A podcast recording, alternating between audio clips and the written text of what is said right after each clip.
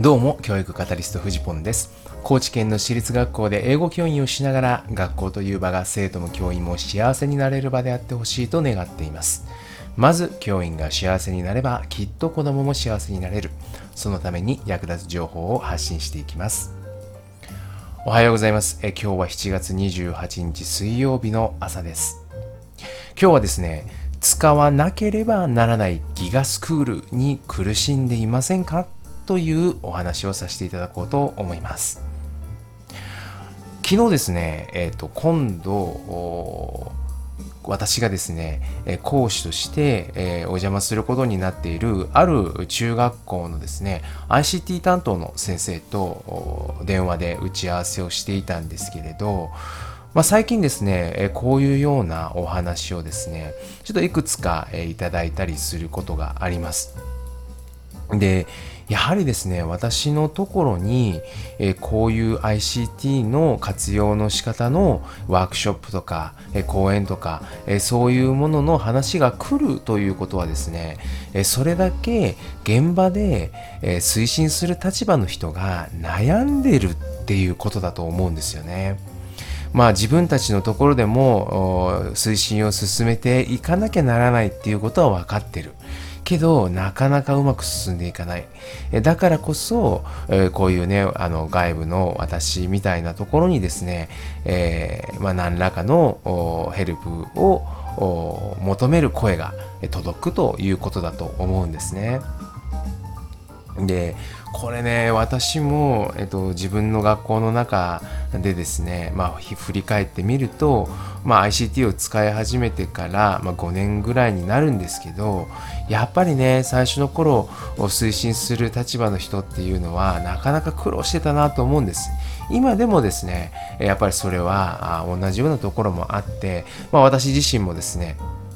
ある時期から推進するような立場でですねいろいろ関わらせてもらうことも多くなりまして、えそういう中でじゃあ何かをこういうことやりませんかとか、えこういうことできますよとか、えそういうようなことを皆さんにお伝えするんですけども、えそれにパッと乗ってくれる先生もいればですね、えなかなか乗ってくれない先生も当然いるわけで、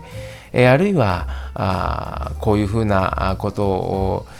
やってですね、えーこのデジタルトランスフォーメーションというんでしょうか。教育 DX みたいなものですかね、えーこの ICT を使ったあいろんな変わること、えーやっぱ怖い部分もあるわけですよ。こう変化というものがね、えーなのでそういうものに対していやちょっと私はっていう風な反応っていうのはやっぱり目にするとですねちょっとへこむんですよね。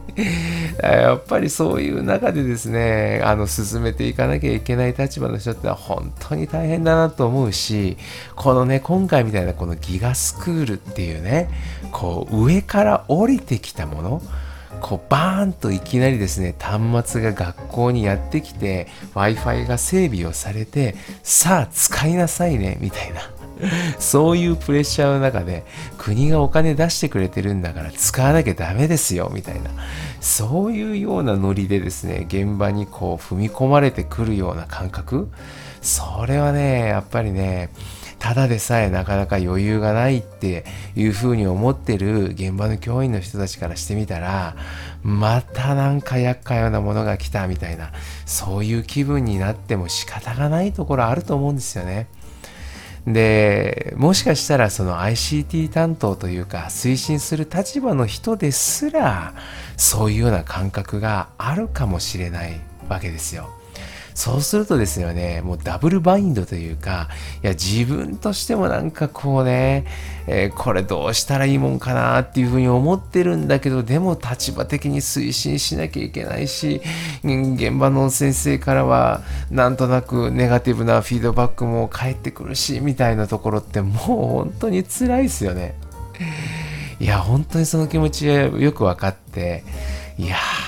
なんとかこれの力になりたいなというふうに私はずっと思っています。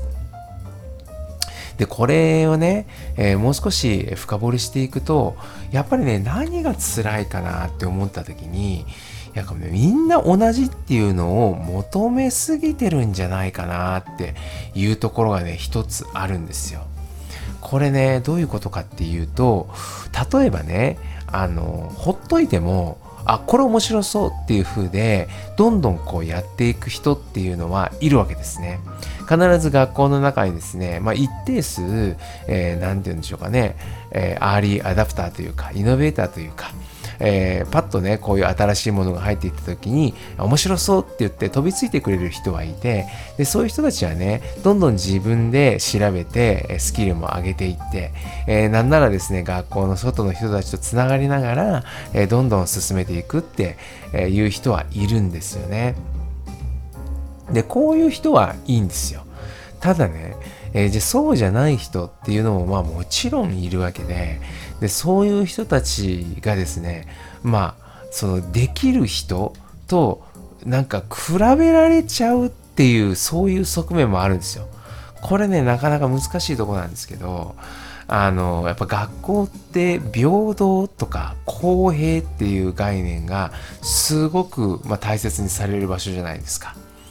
だからまあ生徒をね送り込んだ保護者の立場とかえー、そういうことにするといや隣のクラスの子はすごい使ってるのにうちのクラスの子は全然使ってないんですよみたいなそういう声がねいろんなとこから飛んできた時にやっぱ非常に困るわけですよね。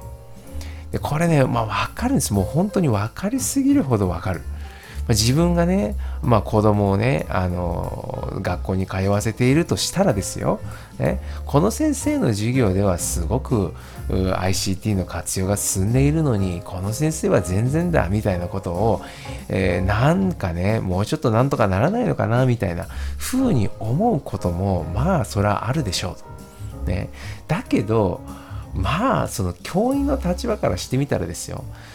全部同じなんていうのはまあ無理なわけで。だってそれは子供たちにも同じように言ってるわけじゃないですか。みんな違ってみんないいみたいなねそういうフレーズだってありますけどそれは教員だって同じですよね。ってなればですよ。僕はちょっと考え方を変えて学校として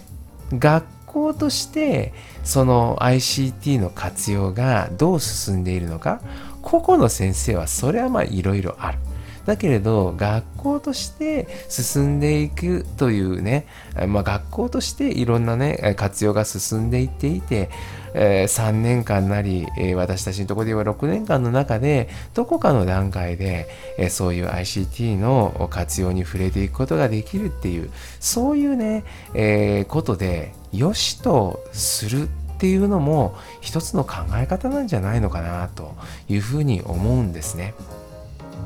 すべての授業で、すべての先生が同じぐらいこの ICT の活用が進んでいく。まあそれはもちろんそれが理想なんですけれども、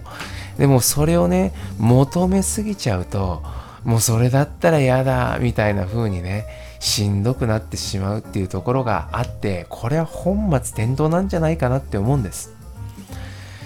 だからね、僕が思うに、このですね、その最初からみんな同じを求めすぎるんじゃなくて、僕はね、まずこの使い方